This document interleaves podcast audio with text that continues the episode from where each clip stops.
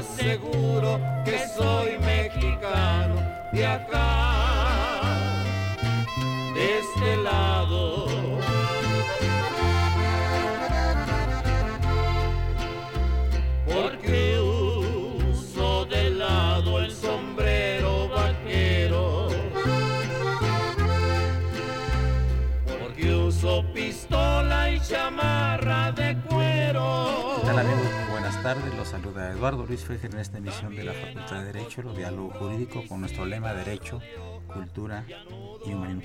Felicidad al padre Cronos porque trajo música del norte, pues vamos a tratar unos asuntos del norte muy interesantes relacionados con una etnia que tiene larga data viviendo en la frontera de Sonora y de Arizona, que son los indios pápagos. Nos acompaña, oh milagro, Marilu González Covarrubias, nuestra conductora alterna, quien ha estado otras labores oficiales en la Facultad de Derecho, por eso no puedo acudir, pero ya prometió solemnemente. Sí, sí. Saludamos en cabina desde luego al niño de la radio, a Raúl Romero Escutia, y de invitado presente aquí en cabina también se encuentra el liceo Jesús Agustín Jiménez Cedillo, que va a acompañar a mi invitado, que es el de Miguel Ángel Ferrini también, que es el liceo Luis Crisanto Aguirre, eh, quien es eh, abogado, litigante y es orgullosamente egresado de la generación 69-63 de nuestra siempre erguida Facultad de Derecho. Bueno, el señor Ferrini, que colabora aquí en radio hace muchos años, que nos hace favor de auxiliar en, varias ocasiones, nos sugirió al lisiado Luis Crisanto Aguirre, eh, abogado litigante, eh, para tratar un tema que a mí me pareció muy interesante, sobre una etnia en específico que vive en el norte de la República, que son los pápagos. Yo quisiera preguntarle a, Luis Crisanto Aguirre, ¿cómo se involucró usted en esto y por qué es asesor usted de esta etnia, cosa que no es muy usual ser asesor de una etnia aquí en México? Eh, maestro, es un honor para mí encontrarme frente a usted, eh, saber que además que fue usted mi maestro en la Facultad de Derecho, ilustre Facultad de Derecho, a la cual yo agradezco infinitamente a mi UNAM este, todos los estudios que me proporcionó en aquella época y que sigo estudiando todavía. ¿Cómo me relaciono con, con estas personas, esta etnia, en especial con un miembro de esa etnia, de los pápagos, que es una etnia que tiene sentada su base precisamente en Sonoita, y la persona que me contrata a mí, miembro de esa tribu, me empezó a, comentar todas sus eh, vivencias, todos sus, eh, eh, vamos, sus usos y costumbres como etnia. Y investigando sobre ello, sé que la tribu Pápagos tiene un significado especial, es una tribu relacionada con los pymes y está en el municipio precisamente Sonoita, Sonora, entre Arizona y México. Eh, esta etnia eh, durante muchos años luchó para que le proporcionaran los recursos económicos y finalmente a través de la expropiación de alguna de sus tierras eh, se convirtieron en bonos de deuda pública agraria esa, esos bonos llegaron a Banjico, a Banco de México. Y finalmente Banjico eh, trasladó los bonos a través de Indeval a la banca comercial. ¿Cuál es mi papel que estoy jugando en ese eh, trabajo con, colaborando con esa etnia? Es tratar de recuperar recursos que el gobierno federal les ha limitado durante muchos años. Perdón, los, recursos para qué eran? Ellos tienen una vida, eh, digamos, primitiva, tienen una vida como la mayoría de la gente en el estado de Sonora, o siguen con sus usos y costumbres, tienen relación con las personas que no son de esa etnia. ¿Cómo está la situación? Mire, eh, ellos decidieron ubicarse en territorio mexicano. Hubo siempre la invitación de permanecer en el territorio norteamericano, específicamente en Arizona, en donde los tienen en, en reservaciones. Pero esas personas que están en reservaciones ya tuvieron un auge económico. Finalmente algunos se dedican a algo que es eh, casinos, ¿verdad? manejan manejan dinero, pues... Eh, ¿Estos, ¿Estos pápagos? Los pápagos, pero norteamericanos. O sea, los que están en la zona de, los Estados Unidos. Se volvieron empresarios. Se volvieron empresarios. ¿Y los de acá son agricultores? Son agricultores y finalmente viven de la eh, recolección de oro en, cosas mínimas, lo recolectan a través de, la tierra, en fin, porque era el oro, y son cantidades mínimas. Todo el mundo pensaría que, de ahí se hacen millonarios, pero logran comer con ello porque venden medio gramo, milésimas de gramo de oro, ¿no? Ahora, este, el licenciado eh, Luis Crisanto, eh, ¿cuál es el, eh, el, el, idioma que hablan los pápagos? ellos, ellos la tribu en especial tiene un gobierno. El, el, gobernador de esa tribu es una persona longeva que va más arriba de 90 años, ¿verdad? Y actualmente los que habitan la zona de Sonoita no van arriba de 750 miembros. Del lado de, los Estados Unidos son cerca de 30 mil, cerca de 30 mil. ¿Y por qué, digamos, habiendo esa situación económica en el vecino país del norte, no se pasaron del otro lado de la frontera? Es una cosa humana, ¿no? Buscar, buscar mejor, mejores condiciones. Bueno, este, habría que, involucrarse muy directamente en el pensamiento de todos ellos porque eh, aman su tierra. Que es, que es, ¿La original es la, mexicana? La, bueno, es que tendremos que trasladarnos a la historia en la época en que todo ese territorio era, era nuestro, ¿no? Claro. A raíz de, de la entrega de esa parte del territorio, tanto la zona Arizona como Texas, y, Nuevo México, bueno, pues sabemos muy bien que en la época de nuestro presidente Santana, pues eh, vino la división. Sí. Que finalmente, este, yo creo que la historia es cíclica porque queremos pensar que nunca ha habido, y aquí entraremos en un tema muy difícil, que nunca ha habido gobernantes capaces para para dirigir este país. Los pápagos se autodenominan Tojono o, Tojono en su lengua que significa gente del desierto. Así es, así es. Tienen otra otra este, acepción que no les gusta mucho, que, les llamaban eh, comedores de frijol o, o, comedores de frijol, o frijoleros, que eso no, no les agrada mucho escucharlo. Pero es un orgullo para ellos decirles que son indios, ¿no? ¿Hablan también inglés? Sí, sí, hablan inglés. ¿Son preparados? Sí, fíjese usted que la persona que me contrata a mí eh, conoce a la perfección nuestra constitución. Sí. Casi, casi de memoria, ¿eh? Ah, porque me transmite algunos conocimientos, desde luego él no es abogado, no, no, no, estudió... Es miembro de la tribu. Es miembro de la tribu, es uno de los principales miembros de la tribu. Y este señor de repente me transmite de qué manera fue el decreto de 1915 de Venustiano Carranza, eh, quién, cómo llegó la reforma agraria en la, época de, de enero de 1915. Así es. Eh, finalmente, él es una persona muy joven, tiene 56 años, algo así.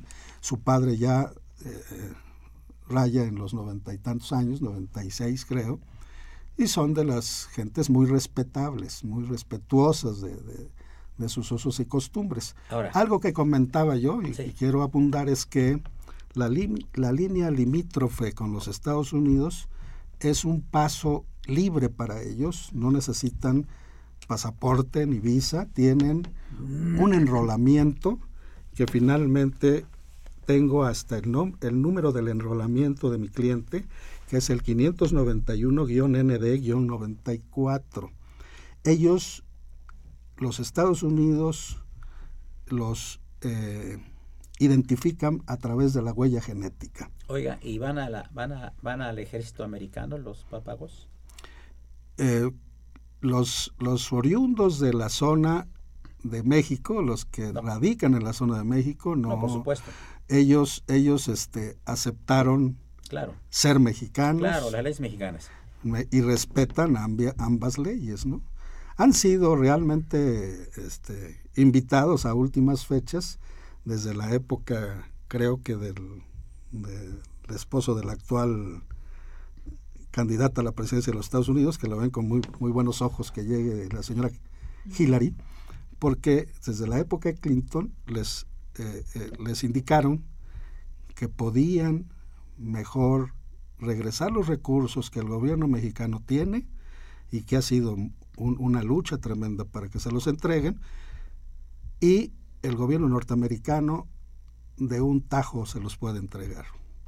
De manera que, que ellos quisieran siempre permanecer en la tierra mexicana, ya tienen sus raíces, sus hijos, sus nietos, en fin, pues abandonar un territorio, eh, yo creo que cuesta trabajo dejar la tierra. Ahora, eh, para, antes de pasar ya al, eh, primer corte musical que nos haciendo la seña y el padre Cronos, este, los matrimonios son entre ellos. No hay matrimonio, por ejemplo, de una muchacha con otra persona que sea de sonoita, que no sea de la etnia, o se han dado casos ya?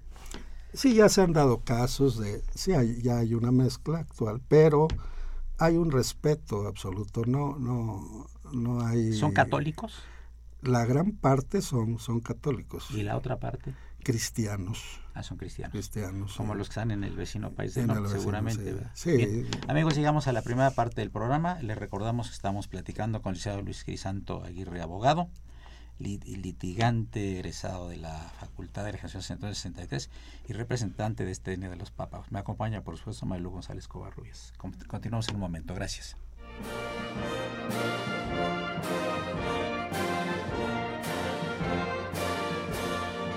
Su opinión es importante. Comuníquese.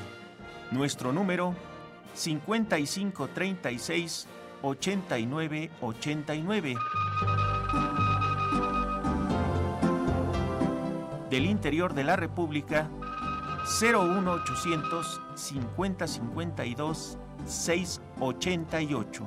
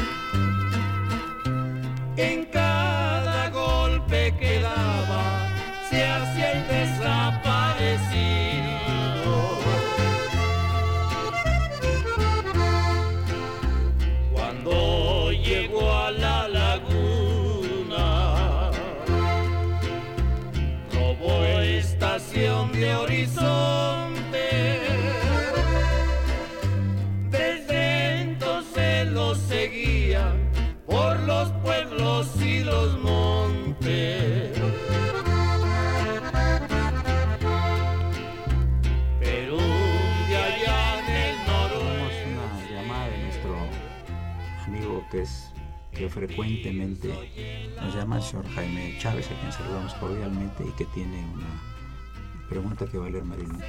Sí, claro, el señor Jaime Chávez pregunta saludos, con gusto a todos.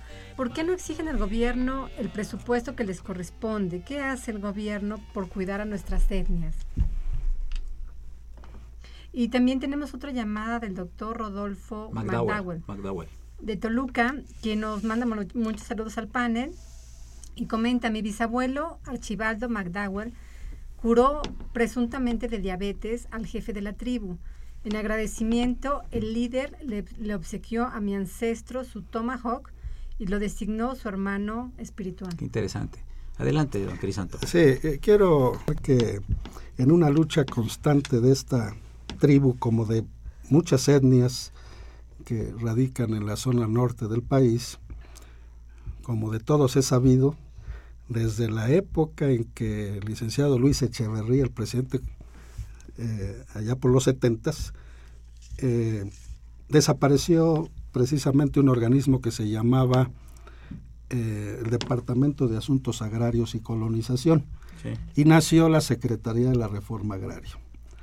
Eh, premió, por ser el que destapó su nombramiento, en ese entonces a Augusto Gómez Villanueva como secretario de la Reforma Agraria. Y empezó el reparto de tierras.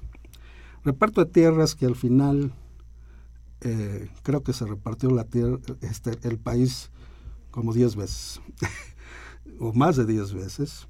Nunca se logró este, con los organismos que se fueron creando, como el CORET, como la Comisión Reguladora de la Tenencia de la Tierra, eh, nunca se logró darles a todas esas etnias, a todos esos grupos indígenas que realmente trabajaban la tierra, su, su, este, su recurso que, que les ha pertenecido siempre. La lucha ha sido, ha sido tremenda. En la actualidad, el presidente actual cambió de nombre a la Secretaría de la Reforma Agraria, ¿verdad? Ahora es SEDATU, Secretaría de Desarrollo Urbano y, y Territorios, algo así, no recuerdo la sigla exacta, pero creo que a mi forma de pensar es, es un error, ¿verdad? Porque nunca con el cambio de los nombres y con las nuevas instituciones se va a lograr eh, jurídicamente las aportaciones que merecen estas, estas tribus. A la respuesta de la persona que amablemente se comunica a esta radiodifusora, quiero decirle que eh, ha sido una lucha de mar, muchos años, desde quizá ya eh, 1929, ¿verdad? Y llegó a un momento en el que el presidente eh, Miguel de la Madrid, en enero, el 6 de enero de 1988, justamente, mediante decreto presidencial, reconoció algunas eh, zonas de la eh, zonas eh, de estas etnias, ¿verdad? Y empezó ahí la participación de la persona que llegó a mi eh, espacio para que lo fuera a atender. Cuando yo recibí la visita de este señor y me acerqué al Banco de México con él para el reconocimiento de sus bonos de deuda pública agraria por su vestimenta, por su forma de ser. Desde luego yo como abogado pues iba vestido como tal. ¿verdad? Algún maestro de aquellas épocas, don Andrés Serra Rojas, me decía que para, para, ser, para ser abogado debía parecer abogado. don Andrés Serra Rojas, que fue mi gran maestro de, De administrativo. gratos recuerdos, de gratos recuerdos. De gratos recuerdos, mi gran maestro. Finalmente me acerqué ahí, después de tres o cuatro horas, nos recibieron en el Banco de México, en una disculpa a mi cliente por su vestimenta y su forma de ser. Pero cuando empezó a dialogar con la gente cercana al Banco de México, les dio lecciones a alguna gente, jóvenes abogados, desde luego, siempre cuando empezamos como este, abogados a veces tenemos nuestras este, limitaciones, nuestras deficiencias en... Pero el señor venía muy documentado sobre lo que estaba hablando. Me dio mucho gusto escucharlo y, y, y darle una lección de derecho constitucional a la gente que nos trató. Finalmente fuimos escuchados.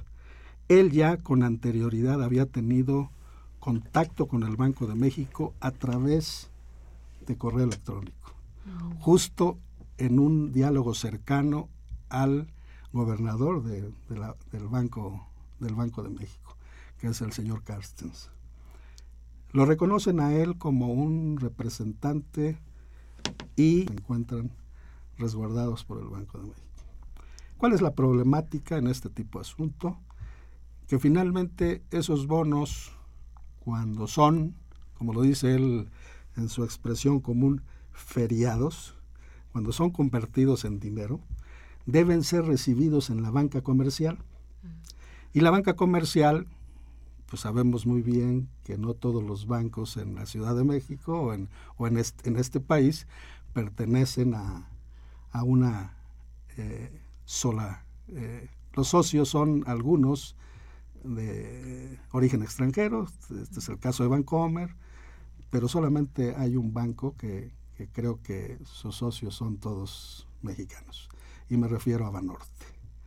De manera que todos los recursos que se han trasladado del Banco de México hacia, hacia la banca comercial, mi papel es liberar los recursos. Ahora, ¿tienen, tienen los... Uh, eh, esta etnia tiene documentación que acredite que ellos son... Así es, este, eh, el señor que me contrata me proporciona cuentas, ¿verdad? Que no me gustaría eh, sí, sí, mencionar. sí, tienen documentos probatorios de que ellos son los... Sí, desde luego, son... El Banco de México tiene ya asignadas cuentas específicas a estas personas Uh -huh. como representantes y accionistas del Banco de México. Don Luis, yo le quería preguntar, eh, bueno, en nuestro país tenemos alrededor, no tengo el dato exacto, pero serán como 52 etnias.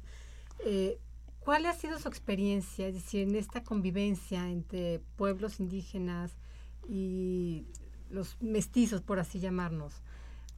¿Qué, ¿Qué, aprendizajes puede usted reconocer, por ejemplo, de esta tribu, ¿no?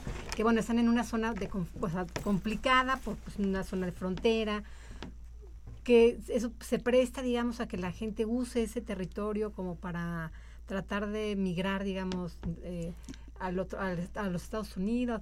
¿O qué nos podría usted compartir de esa experiencia? Este, me parece interesante su, su pregunta, licenciada, porque justo en el trato con esta persona, eh, horas con él, dialogando, me dice que hay un respeto absoluto a las leyes tanto de los Estados Unidos como las nuestras.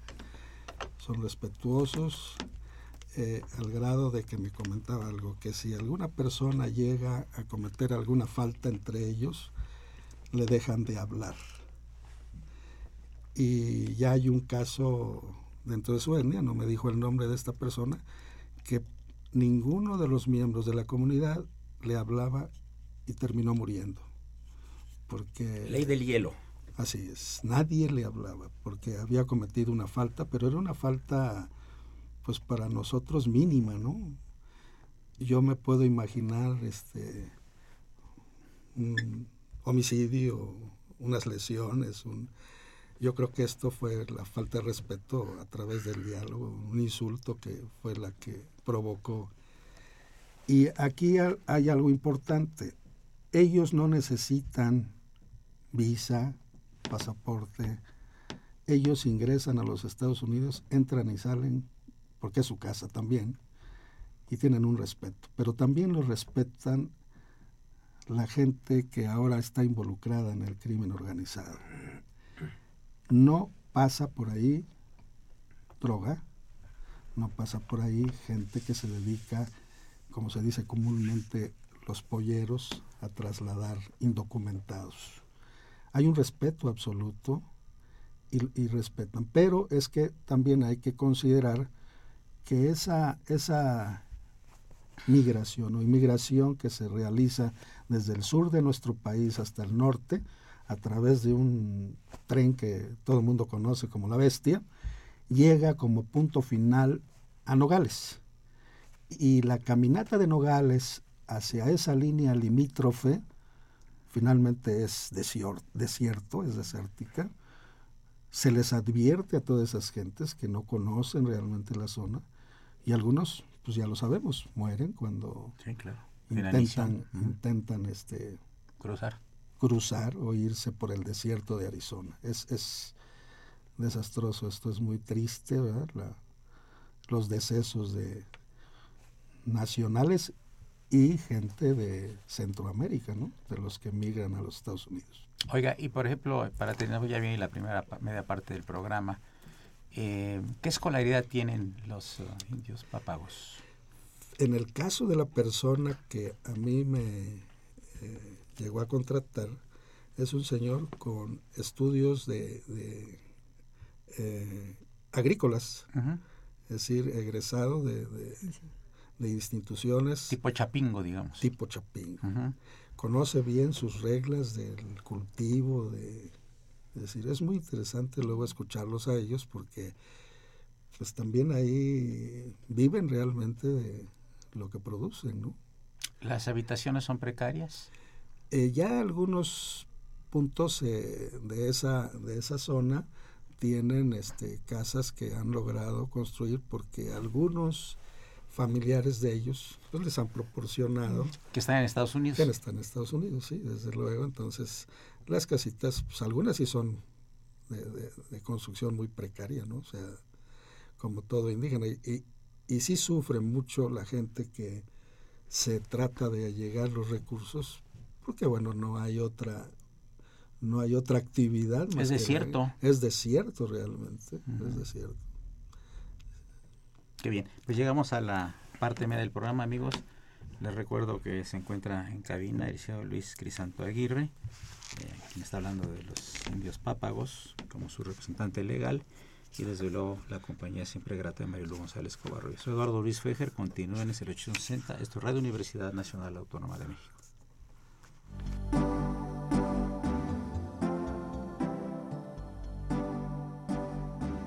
Está usted escuchando Diálogo Jurídico, Derecho, Cultura y Humanismo.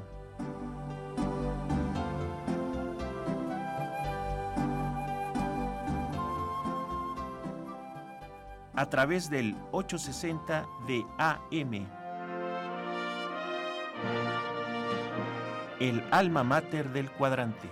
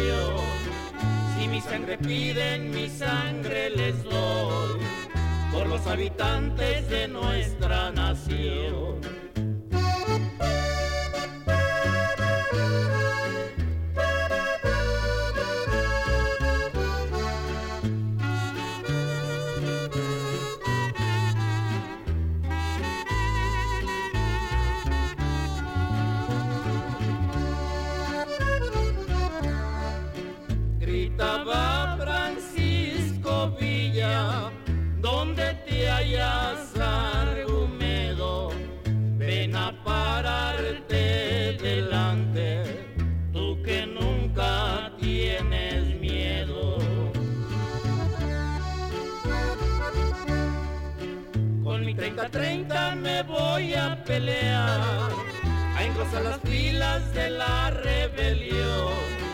Si mi sangre piden, mi sangre les doy, por los habitantes de nuestra nación.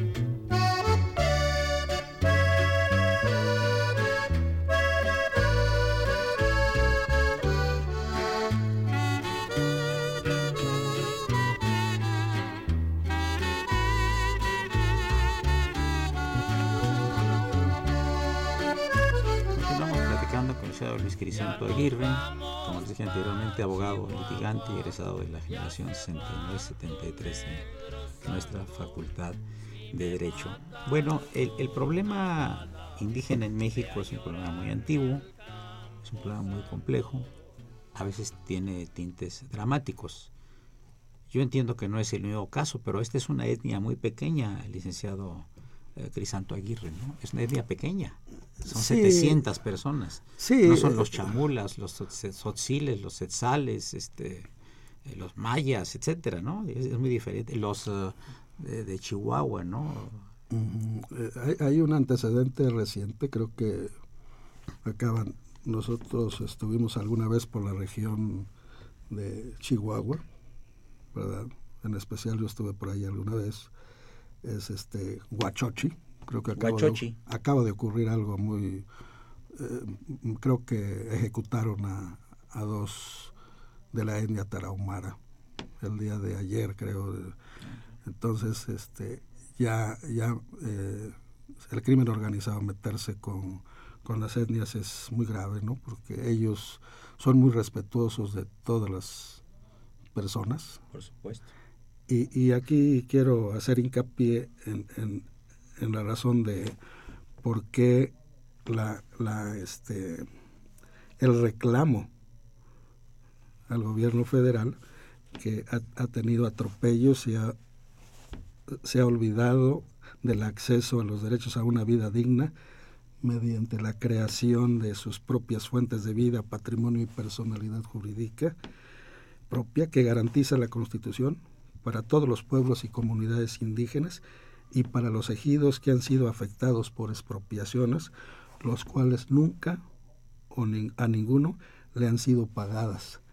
Y sin embargo, estos pagos están siendo utilizados por la banca comercial como cuentas de encaje legal. Hay que observar, hay que ver, es profusa la, fundamentación jurídica. Aquí involucramos leyes de carácter fiscal, de carácter mercantil y, desde luego, la materia agraria, ¿no? Ahora, eh, eh, vamos a decir, eh, Sonora ha tenido mucho, muchos gobiernos. ¿Están olvidados estas, estas personas que pertenecen a esta etnia por los, por los gobiernos de Sonora? ¿O se ha hecho algo, se ha hecho, no sé, carreteras, infraestructura? Ahí? Me refiero concretamente a donde están viviendo ellos. Mire usted, es, es eh, maestro, es una larga lucha de ellos porque cada gobierno estatal, pues ha prometido, ha llegado, cada vez de que toman posesión algún gobernador de la zona de Sonora, pues los visita, hay una fraternidad entre el gobernador estatal y el gobernador de la tribu, Existen diálogos, pero como de costumbre solamente hacen reuniones, foros, pues para... Eh, hacer campaña política. Hacer campaña política o finalmente para, para tener notoriedad en su gobierno, porque sabemos muy bien que, pues bueno, de ahí es oriundo también un personaje que pudo haber llegado a la presidencia, Luis Donaldo Colosio, ¿no? de la zona de Bahía Aquino. Y también otro personaje que actualmente sigue como figura política, que es don Mario Fabio Beltrones, ¿no? Pero ellos, respetuosos de la, de la ley, respetuosos de todas estas personas, el reclamo ha sido este, sincero, sin ir más allá del pleito, ni el litigio, sino que han tratado de, de, dialogar, pero poco les han... Una pregunta, ¿y eh, cuántas etnias habrá en el Estado de Sonora? Pues eh, el reflejo creo que son como 10 etnias. ¿Y esta es la más chica posiblemente? Probablemente sea la más chica, si no tengo el dato de las demás etnias, no estoy involucrado. Si eh, yo sugiero a alguna gente que le interese esta, este tema que, que abunde sobre ahora es muy fácil encontrar toda la información. Toda la información, ¿verdad? Porque pues yo conocía alguna que otra etnia ahí, pero no sabía ni, ni de su existencia. Por esa área están los indios Kikapú, que también tienen, eh, digamos, eh, están en Estados Unidos y están también en la frontera de México. Y hay un cuadro, no sé si está en el Palacio Nacional, de una visita que hizo una delegación de los indios Kikapú a Maximiliano de Habsburgo. Y algún pintor lo reflejó en un cuadro, porque le fueron también a pedir ayuda. Y estamos hablando de 1864 a 1867, que es el tiempo en que estuvo Maximiliano gobernando eh, al país, ¿verdad? De manera espuria, gobernando el país. No era legal, por supuesto. Fue una imposición. Pero este, qué curioso que esto venga de tanto tiempo atrás, ¿no? Y cómo eh, las etnias, pues, pues procesos de aculturación luego, o, pues toma las dos culturas o tres culturas, toman varios idiomas. Por ejemplo, hablando de idiomas, pues yo recuerdo que en la Segunda Guerra Mundial, eh, como los alemanes y los japoneses eran muy inteligentes para descifrar los códigos, lo que no pudieron descifrar ni los alemanes, ni los japoneses, ni los italianos, era el idioma navajo.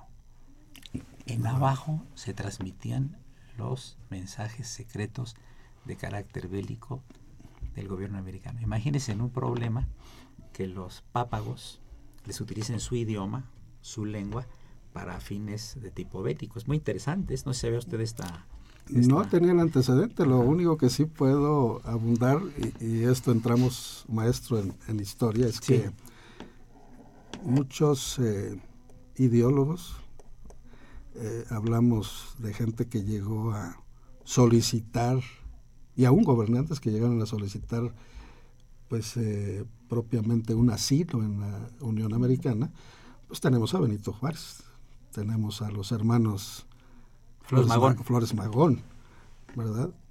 Y tantos personajes de la política que, que llegaron a incursionar en los Estados Unidos a pedir ayuda ¿verdad? Y, y no podemos pasar por alto también algo, un antecedente de, de Doroteo Arango, ¿no? O también, Villa. sí, de aquí tuvimos aquí al, nieto, gracias aquí al padre Trejo, a Tomás Villa, aquí lo estuvimos platicando del tema de la excursión, incursión en Columbus, la expedición punitiva con Hal Pershing, ¿no? Pero este sí, bueno, pues que tenemos frontera y obviamente también una persona que tuvo problemas para que fuera reconocido como presidente de la República, fue Álvaro Obregón. Y los americanos pedían que se respetaran los derechos de los americanos que habían estado durante la revolución y que les quitaron algunas cosas y los derechos del petróleo. Y son los famosos tratados de Bucareli. Que tardaron un tiempo el gobierno de Obregón en, ser reconocido como presidente de la República. Siempre se ha tratado desde el siglo XIX, después de la, de la independencia, de que sean los Estados Unidos el primer país que reconozca a México, después viene Inglaterra, luego viene Francia. Así ha sido, porque pues tenemos la frontera natural más de las más grandes del mundo, ¿no? Y tiene que ser así, ¿no? Claro, hay unos que han ido a Guatemala también, o a Centroamérica, ¿no? Como tuvimos la semana pasada aquí al sobrino bisnieto de Emiliano Zapata, eh, Cuauhtémoc Guerrero, también traído por el padre Cronos, Francisco Trejo aquí, y que trata, trata de demostrar científicamente que Emiliano Zapata, y de eso se trató el programa de la semana pasada, Emiliano Zapata no fue fusilado, sino que se fue al Líbano. Y hay otra versión también de que Maximiliano tampoco, supuestamente por ser masón y serlo Juárez, tampoco fue fusilado y se fue a vivir a la República del Salvador. Entonces hay tantas cosas que tan interesantes de la historia de México que es una beta riquísima en todos sentidos, ¿no? Pero yo creo que la preocupación, don Crisanto, es eh, eh, eh, el que reciban las etnias, digamos, los bienes de la civilización, entre comillados, pero que no pierdan sus raíces. ¿no? Son raíces muy profundas. Y tan es así que tiene usted 700 personas viviendo del lado mexicano y teniendo familias del otro lado y que, que pasan eventualmente para allá, pero sus raíces son mexicanos, su pensamiento es México, su sentir es México y por eso están aquí con las carencias, pues están viendo lo bien que le está yendo a los que están manejando los casinos, Así que son otros indios, también hay otros Sioux, hay otros indios de, de muchas etnias que están ya adaptados a la vida americana, pero después de prácticamente de cientos de años, ¿eh? como 200 años, ¿eh? porque no está fácil el traslado de, de- de una etnia que tiene raíces primitivas muy profundas y muy respetables a pasar a la civilización occidental. Viene Así a ser es. un choque mucho, muy difícil, como el que hubo de cuando fue la conquista de México, ¿no? que para poder imponer el idioma, imponer la religión, las costumbres, el, vasallaje respecto de, España tardó mucho tiempo. ¿no? Lo mismo ocurrió en el Imperio Romano cuando se le ocurrió a Constantino el Grande cambiar del politeísmo, ¿verdad?, Eh, a, la religión ah, cristiana y que ordenó ah, que todo el Imperio Romano fuera cristiano. Hubieron muchísimas gentes que no quisieron hacerlo, no querían volverse cristianos que seguían con sus dioses eh, del sol, de la luna, etcétera, etcétera, etcétera. Creo que esto es un fenómeno histórico que abarca indudablemente a, a todas partes, pero lo que nos interesa aquí, yo creo, y quizá nuestro auditorio esté de acuerdo con nosotros, y los miembros también del panel, de que lo importante aquí es el respeto de las sus costumbres, el respeto a la Constitución y sobre todo eh, que reciban los bienes eh, occidentales en el sentido de bienestar, de libertad, pero que no pierdan en lo absoluto su raíz. Y el padre Cronos nos está haciendo ya la seña de que es el, el penú- la penúltima parte del programa y como somos muy respetuosos del padre Cronos. Por cierto que tuve una discusión hace unos días con el, el niño de la radio sobre cuestión de arquitectura que ya lo ventilaré aquí sobre el- los problemas que ocasionaron en México el Art Nouveau y el Art Deco entre los arquitectos, pero ya será motivo de un programa. Eh, con- continuamos en unos minutos. Gracias.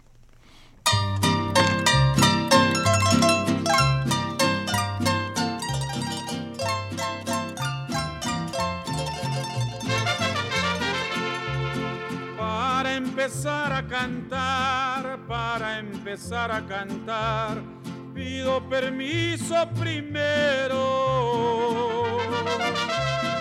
Señores, son las mañanas, señores, son las mañanas de Benjamín Argumedo. Lo agarran en San Francisco, lo agarran en San Francisco de los mentados. Llegaron a Zacatecas, llegaron a Zacatecas con argumedo amarrado. Lo bajaron de la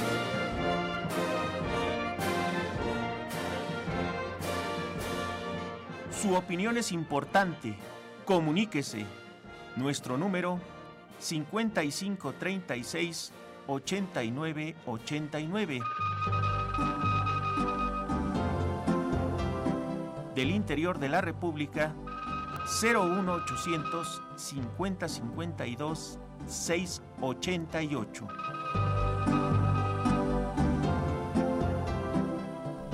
Sí, eh, llegamos a la última parte del programa. Ya me regañó el padre Cronos que dije penúltima. A veces con el calor que hace aquí en la cabina, si oigan no las cosas, mira, por favor. Tuvimos que despertar ahorita ya Socorrito, que ya estaba echándose un coyotito. ¿Le ibas a preguntar algo sobre la cuestión turística? Ah, sí, eh, yo quería preguntarle, don Luis, eh, ¿usted considera que se ha promovido, se eh, propicia alguna especie de turismo, como una actividad, ¿no? Que propicie, digamos, el ingreso a la zona de la tribu?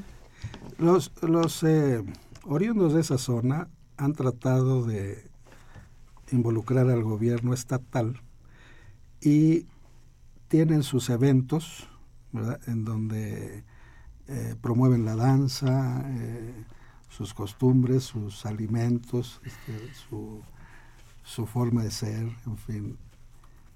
Y creo que eso puede abrir la puerta al turismo, no solamente nacional, internacional, porque quien realmente le interesa luego llegar a esas áreas son a los estudiosos, que son gente de antropología, Claro. gente de, de- del campo que quieren buscar la manera de, de encontrar una respuesta a, a- pues al Otras culturas, a ¿no? otras Claro. culturas. Ese es, yo creo que eh, ese es un llamado también al gobierno federal a que pues todas las todas las zonas en donde hay un abandono pues promueva, ¿no? Una pregunta, don Crisanto. Este, ¿Cómo está la cuestión? ¿Tienen cosas ellos sincréticas? O sea, ¿Tienen parte de, la, de las prácticas religiosas de sus ancestros y aparte las prácticas católicas? Sí, ¿Usted sí. ha desde- estado allá? Eh, he estado por accidente, no con este asunto. Ah, ok. ¿eh? ¿Conoce el lugar? Conozco el lugar, pero lo conozco de hace años. Tuve oportunidad de deambular por esas zonas. Sí. Sonora, Chihuahua, Coahuila, en fin, conozco el norte por otro tipo de actividad que tuve por ahí. Y finalmente este observaba yo costumbres muy arraigadas, ¿no? Alguna vez estuve en una población que se llama Naco, Sí, Naco Sonora. Naco. Naco Sonora.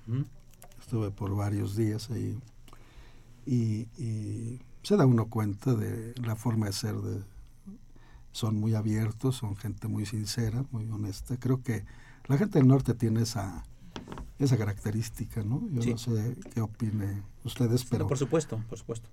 Es directa. directa, o sea, es muy sincera. Además, eh, cuando fui contratado por este señor, dice que me observó detenidamente a los ojos para ver si yo le hablaba con verdad Y si le daba confianza. y si le daba confianza. Y por ahí algunos otros abogados intentaron, pues como se dice vulgarmente, tumbarme el asunto y entonces él les contestó, no, yo tengo al abogado que le tengo confianza. Es difícil ah, en la actualidad que le tengan confianza a los abogados, es, algo que ya todo el mundo difunde por ahí, ¿no? Este, es una profesión que nos, nos ha costado trabajo darle lustre. Maestro, usted estará de acuerdo en eso porque eh, yo recuerdo de mi generación haber egresado un número X de abogados y en la actualidad de esa generación concluyó, según la estadística, 615 concluimos esa licenciatura y de esos 615 obtuvimos el, el ¿Título? el título 115 abogados. Yo siempre he dicho que en la actualidad se requieren abogados. O sea, aquello de que hay saturación de abogados no es cierto. Yo creo que, que necesitamos abogados. Ahora, sí necesitamos prepararnos. Ese es, ese es un mensaje también a mis compañeros. Y mandan- particularmente en estos un temas, ¿no? mensaje. De O- o tem- claro. Sí, claro, hay mandan- muchos Le mandan un temas. mensaje aquí. Eh, nos manda un mensaje Jaime Chávez. Si se casan entre ellos mismos, no presentan trastornos genéticos como ha sucedido en otras comunidades, como fue en Chipilo, Puebla. Puebla. Bueno, aquí entramos en un tema de genética, ¿no? Yo creo Es que difícil contestar. contestar. Sí, no, no, no, no puedo dar una respuesta firme porque no Claro. tengo los Don Luis, conocimientos. una, una duda. Ah, hace, hace un rato nos mencionaba esta idea de la huella genética. ¿Podrían brevemente así mencionarnos a, a qué, qué- para qué es la huella genética? ¿Qué es la huella genética? Pues es una, una identificación, ¿verdad? Que quizás si el gobierno federal eh, lo aceptara, es una gran discusión con nuestro, nuestra Cámara Alta y Cámara Baja, porque cuando se propuso por, por un grupo en el poder, el otro grupo se opuso. Y curiosamente, ahora se habla de la huella genética a través de un problema que surge con la desaparición de unos jóvenes por allá por Guerrero. No quiero tocar el tema, es un tema escabroso, pero se empezó a, a- a realizar la huella genética con eh, personas ya fallecidas, o sea, de atrás, as- de atrás hacia adelante, en lugar de empezar con los que nacen con la huella genética. Porque de esa manera, ¿Es el de Es como el famoso? sí, Ah. Sí, y entonces por ahí hay una empresa que finalmente logró este, la huella genética en, zonas de Sudamérica, en especial Venezuela, Panamá y eso, donde yo estuve platicando con ellos y mi miembro de esta, mi cliente de esta tribu, fue invitado por ellos y les dio una lección sobre huella genética, porque en su enrolamiento, enroll, enroll, este, su, su certificado de nacimiento, ellos tienen su, su huella genética. Entonces es muy interesante, ¿verdad? Pero no es la huella de los dedos. No, no, ese es un estudio que se realiza a través de los genes. Yo creo que el, el- el ADN es algo importante. Es un tema que no... Es no- algo especializado. Es muy ¿verdad? especializado. Que, que si se hiciera a nivel nacional tenía un costo muy bajo, pero si lo hicieran por grupos, ya lo hizo los elementos de la policía y creo que ya todos tienen esa huella para identificarlos después de que salen de, del medio policíaco, a ver si después no se meten en otro problema, en fin. Pero, pero ¿por qué no hacerlo a nivel nacional? Es un, es un gran tema y, y muy debatible, ¿no? Claro. En las cámaras se discutió eso y curiosamente dos grupos, los tanto PRI como PAN, en un momento dado se opusieron. Oiga, lo que Y vamos después a hacer... Sí. vino una, un partido de izquierda y lo propone ahora. En Ya para, ya para terminar, ya el padre Carlos nos está haciendo unas señas horribles allá. Este, eh, ojalá nos traiga usted a la, a la persona que es el representante de esta, de esta etnia, eh, cuyo nombre es, Mauricio Montijo Lucero. o sea, tiene nombres españoles. Español, sí. Mauricio Y todos ellos también, o sea, no conservan los nombres. Sí, sí, tiene su Algunos nombre. Algunos sí. sí, sí, Tienen los este, dos nombres. Tienen los dos nombres, sí. Ajá. Que Y- tienen que ver con la naturaleza, seguramente. Así, así es. Pues están cercanos a nosotros. Pues amigos, llegamos a la parte final del programa. Le agradezco muchísimo al licenciado Luis Crisanto Aguirre, distinguido egresado abogado litigante de la generación 69-73 de la Facultad de Derecho, su presencia y comentarios. Saludamos en cabina nuevamente al liceo Jesús Agustín Jiménez Cedillo y le agradecemos también aquí su amable presencia. Bueno, fue una operación de Socorrito Monza, a quien saludamos con el afecto de siempre. La imagen siempre grata del padre Trejo, asistentes de producción Raúl Romero Escutia, el niño héroe de la radio. Nuestro agradecimiento a Miguel Ángel Ferrini por habernos dado la oportunidad de entrevistar al señor licenciado Crisanto y desde luego la conducción alterna de Marilu González Covarrubias y nuestro asesor editorial que es el maestro Francisco Burúa. Y por supuesto ya se escuchan por fin los pasos de la María Calas de la radio, Bárbara Esquetino. La mejor de las tardes, continúa en esto Radio Universidad Nacional Autónoma de México, sigan en el 860. Muchas gracias y la mejor de las tardes.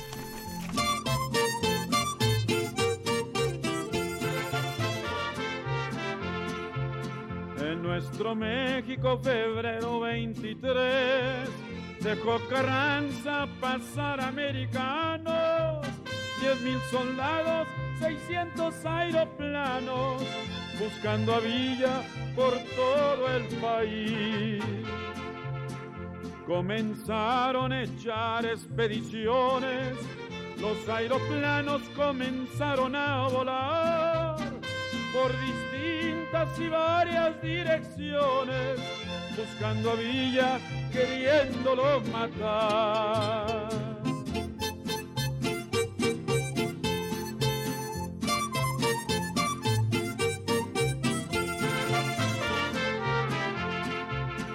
Los soldados que vinieron desde Texas a Pancho Villa no podían encontrar. Muy fatigados de 20 horas de camino, los pobres hombres se querían regresar. Los de a caballo no se podían sentar y los de a pie no podían caminar. Entonces Villa les pasa en su aeroplano y desde arriba les dijo goodbye.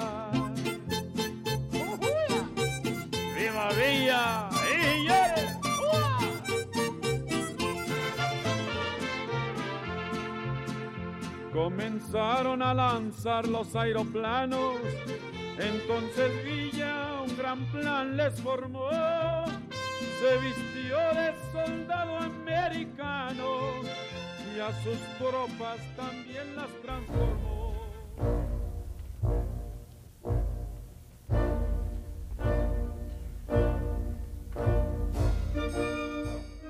Diálogo Jurídico fue una coproducción de Radio UNAM y la Facultad de Derecho.